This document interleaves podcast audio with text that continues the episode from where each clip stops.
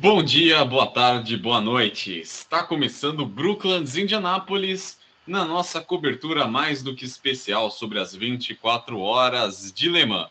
Mas antes, vamos falar de outros assuntos porque a gente quer dar um suspense. Porque a gente não vai direto ao ponto. Vamos falar aí de outras particularidades do automobilismo boa noite aqui para César Augusto. Boa noite, César. Boa noite. E aqui não é o programa do Ratinho com o exame do DNA, só para constar, tá? Justo. boa noite, Gustavo. Boa noite Gustavo. a todos os ouvintes. Boa noite a todos os ouvintes do Brooklands a Indianápolis. Vamos para mais uma edição, uma edição bastante interessante, com bastante assunto legal para falar. É isso aí. Bom, para a gente começar, vamos falar sobre GP de Barcelona. Gustavo, qual, foi, qual, é a sua, qual foi a sua humilde opinião sobre essa prova, sobre a última prova da Fórmula 1? Ah, eu tava parecendo uma, uma corrida de moto no sentido das ultrapassagens, né? Você chegava na reta, você passava do jeito que você queria. Estava né? muito fácil ultrapassar, graças à mudança no circuito, que eu achei que foi positivo. Porém, a corrida não foi lá das mais emocionantes, porque faltou é, disputas reais e parelhas entre os primeiros colocados, coisa que a maioria das corridas da Fórmula 1 esse ano não proporcionou. Mas, no geral, eu acho que é, essa prova aí ela deveria continuar no calendário, apesar das tentativas da Liberty Media e os rumores de ir para um circuito no centro de Madrid. César, a sua opinião? Eu diria uma coisa. É mais interessante você ver o George Russell perguntando se está chovendo dentro do capacete dele do que você ver uma corrida longa de 66 voltas. Podemos dizer que o campeonato acabou? Não. Porque a gente tem um cenário aí é, no qual o a Red Bull nada de braçada na liderança do campeonato e Verstappen está indo para o mesmo caminho. Então, para mim, Verstappen já é o campeão e o campeonato de 2023 pode muito bem ser encerrado agora. Não, eu diria o seguinte: é, você, é, você percebeu que a Mercedes evoluiu muito depois que abandonaram aquele zero pod, que não funcionava de jeito nenhum? Sim. Eu acho que a coisa vai mudar por, por um detalhe. E com o novo, com a atualização do, do SidePod, da SidePod da Mercedes, eles estão com 30 segundos de desvantagem em relação à Red Bull.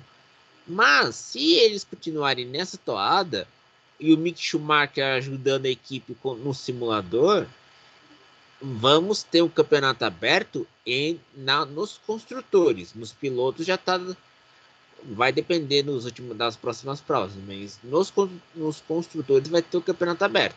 Nos pilotos, se tudo correr no jeito que está agora, vai, vai ser o tricampeonato do Verstappen.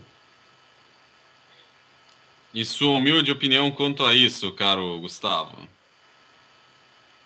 Eu acho que a evolução deles é uma é notória, mas ao mesmo tempo não é algo que, na minha opinião, vai ser assim todas as provas, porque essa de Barcelona é uma prova que tem um, certas peculiaridades, um circuito com bastante curvas velozes, de raio longo, e algumas características, inclusive, de Interlagos, onde a Mercedes ganhou uma prova no passado, e também similares com algumas características de Hungaroring, que é uma pista também com muitas curvas longas e de, de raios mais longos, e que a Mercedes fez a pole ano passado. Então são, são certas peculiaridades das pistas que fazem o carro às vezes parecer um pouquinho melhor. Não que ele não esteja melhor, mas andar o que eles andaram na Barcelona, eu acho difícil a gente ver eles andando em pistas como a próxima no Canadá, mais para frente na Áustria, que são pistas é, com curvas mais fechadas e a Ferrari deve andar é, num nível parecido com o da Mercedes e uma recuperação do Sérgio Pérez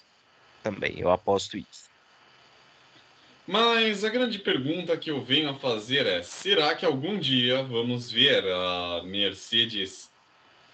Não digo nem a Mercedes, mas outra equipe que não Red Bull vencendo nessa temporada? Só se for no Canadá. Por que só se for no Canadá? Um detalhe: a pista não é permanente. E outra, é uma pista que, como o Canadá, o calor determina o ritmo de corrida, eu acho que nesse ano o Canadá pode ter um, um vencedor que não seja Red Bull. Posso estar enganado, mas tem que lembrar também que nesse ano teremos Las Vegas estreando e a, e a volta do GP do Qatar. Gustavo? Eu acho que a gente só vai ver a Red Bull perdendo corridas em situações excepcionais de uma quebra ou de um acidente na largada que comprometa a corrida ou de uma corrida que a Red Bull precisar trocar o motor e for numa pista bem mais difícil de ultrapassar e a Ferrari e a Mercedes tiverem um ritmo que dá para sustentar algo desse tipo, porque o carro já se provou ser bom no Mônaco, que é uma pista em que geralmente a gente pode ver algumas surpresas ali, é, e também foi rápido, foi rápido em pistas que são é, autódromos permanentes e pistas muito velozes igual a da Arábia Saudita, então é um carro versátil para muitos tipos de circuito.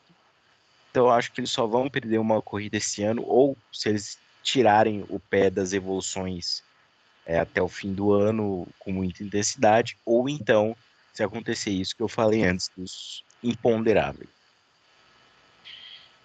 Ou seja, está quase tudo certo para que 2023 seja uma versão de 1988, com uma equipe dominante e uma raríssima exceção à regra. Concordam comigo, senhores? Concordo, mas lembra também 2016. Compreensível para dizer o mínimo. E aí tem que lembrar que em 2016 a Red Bull venceu na Espanha e na Malásia. Justo, justo. Muito bem, mas saindo de Barcelona e indo para a América do Norte, aliás, a Fórmula 1 terá sua próxima etapa sendo realizada aí no Canadá. Mas... Ah, mas eu tenho uma. Eu posso interromper, porque acho que tem uma questão a ser dita. Ah, o Canadá está com problemas de, flore... de incêndio florestal na região próxima à fronteira dos Estados Unidos. E isso pode afetar a corrida em Quebec, que fica onde oh. fica Montreal. Ou seja, poder, a segunda corrida dessa temporada afetada por questões climáticas. É, mas, mas aí entra o seguinte: é, Nova York, o Nordeste dos Estados Unidos, que é a região de Washington, Nova York e Boston, hoje o céu tá aparecendo um filme Blade Runner, o 2049, de tão tão, fech... tão escuro que estava o céu alaranjado. E, e cancelou os eventos, por exemplo, a, os jogos de, de beisebol na região de Nova York e Washington, em Boston, foram cancelados. Então, como Montreal fica perto dessa área de florestas da província de Alberta, isso vai dar encrenca.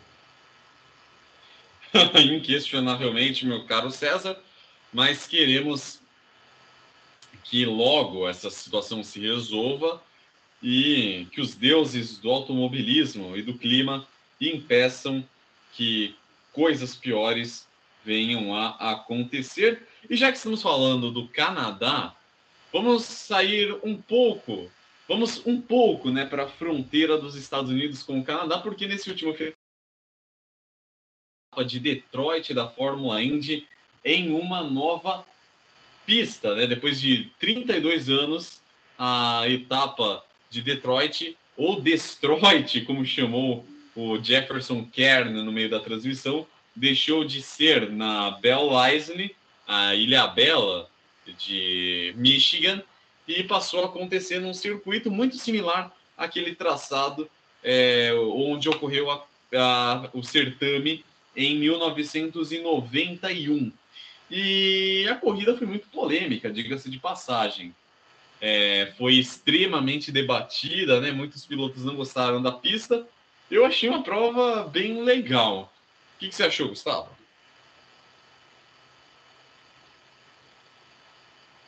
Eu achei a prova ok, mas tiveram melhores esse ano.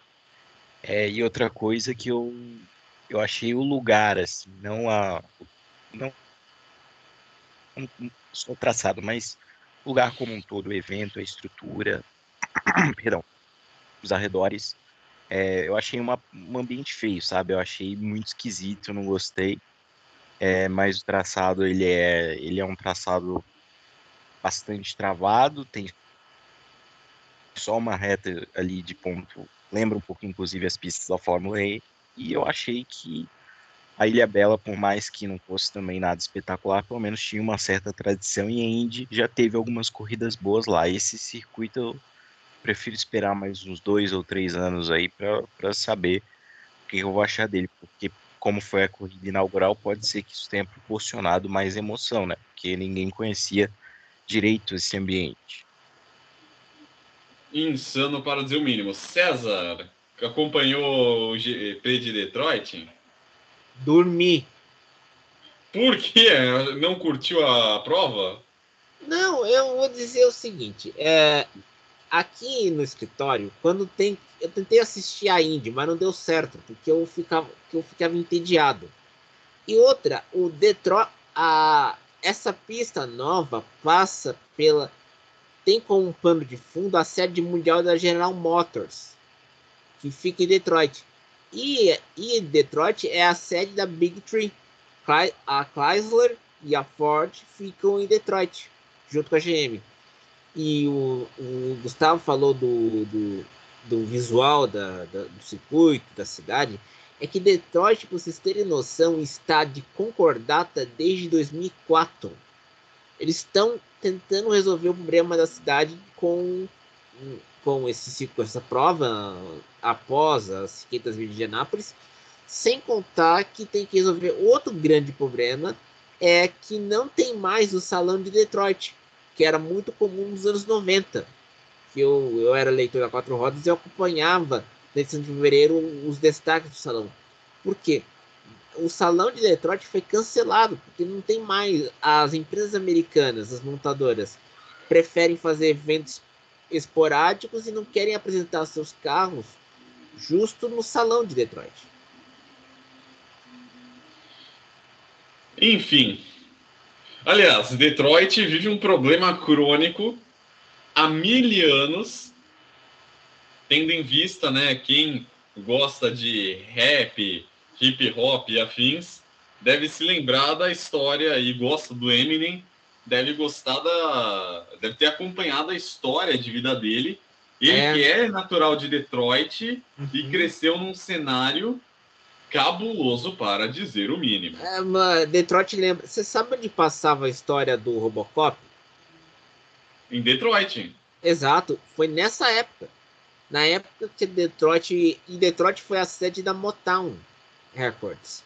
Quando o Barry Gordon começou, queria criar uma, uma, uma linha fordista de produção de música. E foi justo na época mais segregada dos Estados Unidos, onde os negros da Motown com, gravavam músicas para agradar toda a América. Antes do Bob Dylan entrar com a guitarra elétrica em 65, e, e Nova York e Nova Orleans serem as sedes do jazz e do blues, respectivamente. O do Kellyton era um grande cara que fazia essas músicas, junto com o Louis Armstrong, que é músicas bonitas pra caramba. Mas aí você tá falando já na época do, do Jackson 5, né? Exato, Jackson 5, tem The Patience. Tem Patience gravar a música Margil, que você escuta no Meu Primeiro Amor, daquele filme do Macaulay Culkin. É isso aí. E, bom, agora, senhoras e senhores, chegamos no final de semana mais animado para este que vos fala, o final de semana das 24 horas de Le Mans. E eu já vou começar o assunto com uma pergunta polêmica. Estaria a Ferrari perto de quebrar o jejum de 58 anos sem vitória em La Sarta, Gustavo? É interessante o cenário, não é? Eu acho que maior que essa parte, esse retorno da Ferrari à classe principal das 24 horas de Le Mans é o próprio evento em si, né? 100 anos de Le Mans, que aconteceu numericamente falando em maio, ali, exatamente 100 anos, mas, mas isso celebra 100 anos da primeira edição, esse, essa, essa de 2023. Então eu acho que é um marco Vamos ter aí um recorde de dos últimos das últimas décadas, ou talvez um recorde público de todos os tempos. Vamos ter aí a estreia de muitas marcas dos hypercars nessa prova e a estreia também de algumas equipes que nunca correram né, de outras, então é, é uma prova que é histórica por si só. Sobre a Ferrari, é, estão investindo muito nesse programa, escolheram uma marca extremamente ambiente no mundo de Endurance, que é a F Force. Então eu acho que está em boas mãos. Se vier, vai ser merecido. César, quais são suas expectativas para a corrida? A minha expectativa é Porsche, Porsche. Você acredita então que a marca de Stuttgart vai, vai manter hegemonia? Ó, oh, meu amigo, a Porsche não tá de brincadeira quando volta para Alemã, não, filho. não mesmo. Não mesmo. Mas, mas, eu vou dizer uma coisa: a Ferrari ficou 50 anos fora de Le Mans porque na época, nos anos 73, quando a Fiat completou todo o processo de compra da, da, da, da Ferrari, o Gianni Anelli deixou bem claro para o Enzo Ferrari: foca na Fórmula 1, nada de ter eh, a equipe em outras categorias. Isso e, e depois entrou a o, o duo que comandou a Ferrari em 75 e 76, o Luca de Montezemolo na parte administrativa e o Daniel Aldeto na parte esportiva, tendo como cara da área técnica o Mauro Forghieri. Então, isso é na Fórmula 1. Ah, e naquela época, o Gianni Anelli estava apostando muito na Fiat no Rally, com o Fiat 131 no Abartá, Abarth. Então, era outro, outro panorama. E hoje a Ferrari investindo tudo no programa de Hypercars e, e sem conseguir a vitória não vai ser surpresa. E ela merece, vai quebrar uma escrita que ela não vence Le Mans desde 1966, quando Enzo Ferrari era vivo e quando Lorenzo Baldini era vivo. Grande Lorenzo Baldi... Bandini, né? Lorenzo Bandini, Bandini. Bandini. É. Que que poderia ter sido muito mais. Aliás, ele foi, Lourenço Bandini foi um exímio piloto de endurance. É... Só não teve mais oportunidades na Fórmula 1 porque Mônaco 67 que o diga. E Gustavo, agora para a gente polemizar ainda mais, qual é a, a, qual você acha que vai ser a zebra dessa alemã?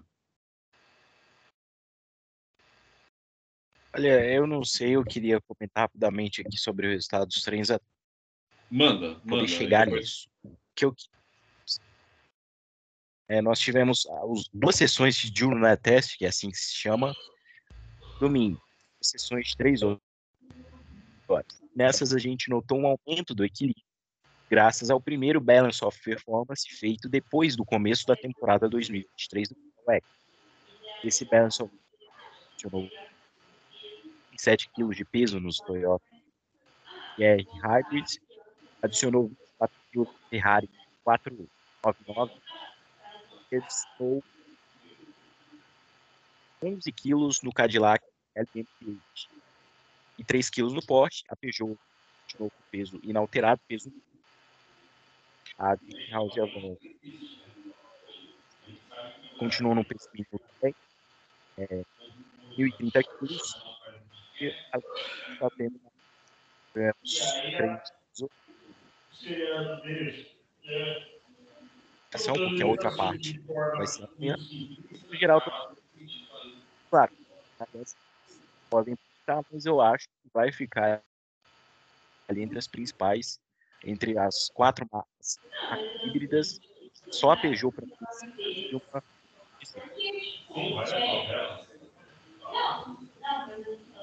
Uh, pessoal, pessoal, uh, quem tá com negócio aí com questão familiar, fecha o microfone, hein, pessoal. Ok, justo, justo. O som, a áudio aqui no fundo tá vazando. Pode continuar, Gustavo. Desculpe ter que interromper aqui. Que tava, o da família estava interrompendo, estava atrapalhando a tua fala. Pode falar.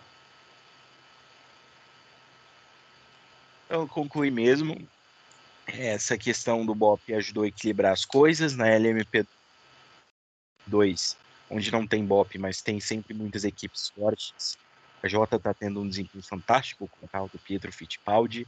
Foi o mais rápido do qual ele classificou é, para a Hyperpole amanhã. E na LNGTA nós tivemos uma, um desempenho também muito forte né, da Ferrari, com a volta mais rápida sendo pelo Alessio Rovera, piloto de fábrica da Ferrari, e o Daniel Serra ficando ali entre os primeiros também classificado para a Hyperpole. Então estou bastante confiante que essa vai ser uma das melhores Le Mans de todos os tempos, tanto pela questão do equilíbrio, quanto pela questão da edição centenária e tanto também por outros, outras pequenas mudanças ali de regulamento que podem beneficiar esportivamente a disputa da prova. Uh, agora voltamos. E... Pode ir lá, Lurinha. E eu queria destacar também, né? Assim, o, eu concordo muito com o que o Gustavo acabou de falar, mas eu, particularmente falando, estou mais animado com a edição de 2024, né? Porque a partir de 2024 teremos o regulamento GT3 dentre os carros é, Gran Turismo, né? Esse ano é o último ano do regulamento LMGTE, que no caso vai ser representado por uma única categoria, a LMGTE. Não vai ser a é, LMGT3? Já a partir de 2020. Se eu não me engano, o nome né? vai ser. É, se não me engano, Super LMGT3, alguma coisa assim. Mas, é, enfim, vai ser uma grande categoria também.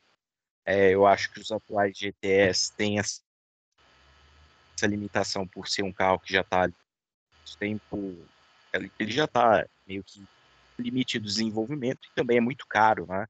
Então, para ser caro desse jeito, precisa ter ali pilotos ou pilotos gentleman com grana para investir, ou então você precisa ter ali um suporte de fábrica igual tinha na LMGT Pro. Não é o caso mais da maioria das equipes hoje, então eu acho que vamos ter aí ano que vem com um novo regulamento GT3, mais pilotos de alto nível, porque é bem complicado, né? Porque na né, GTA atual só tem um piloto de graduação ouro ou platina por carro. E é, é justamente deles onde está ali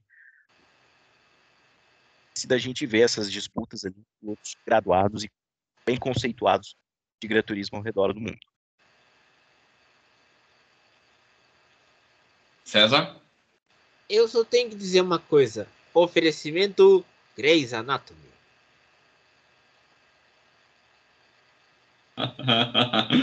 vale lembrar, né, que a Proton Dempsey ainda, né, se faz presente, né, se fará presente nessas 24 horas de Le Mans. E para a gente finalizar aqui essa edição, expectativas em relação aos brasileiros, César. Olha, eu tô torcendo que o Narcia ganha com a Porsche Extra da Penske, rapaz.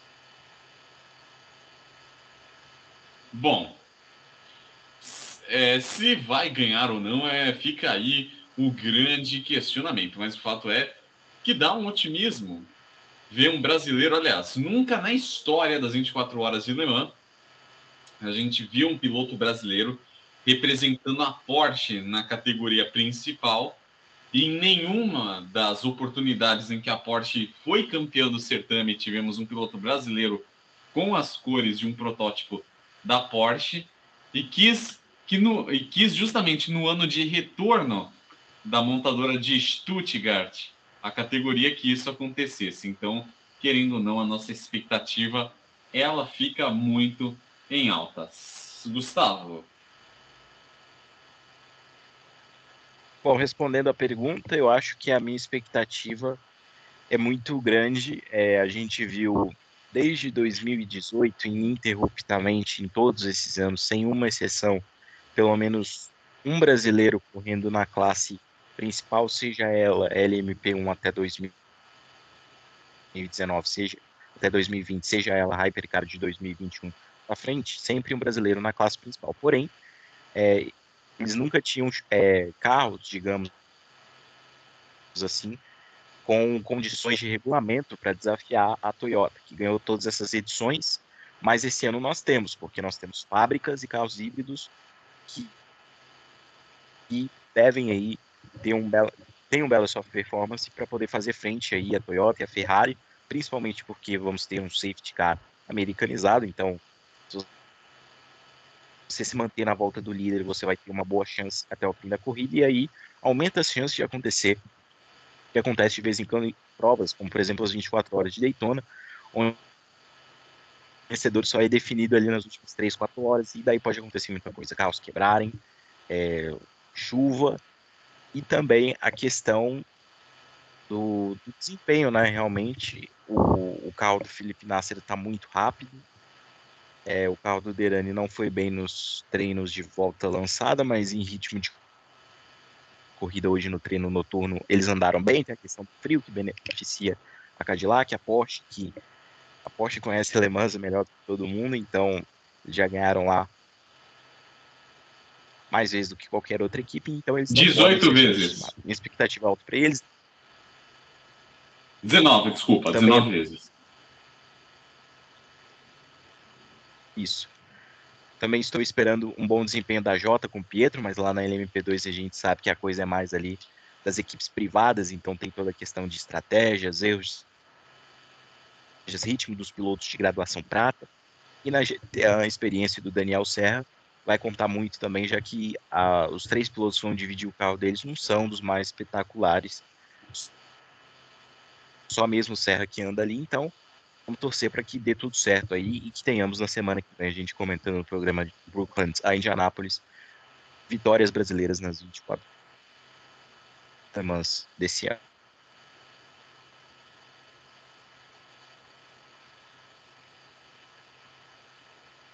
Pode abrir o microfone, Lurinha.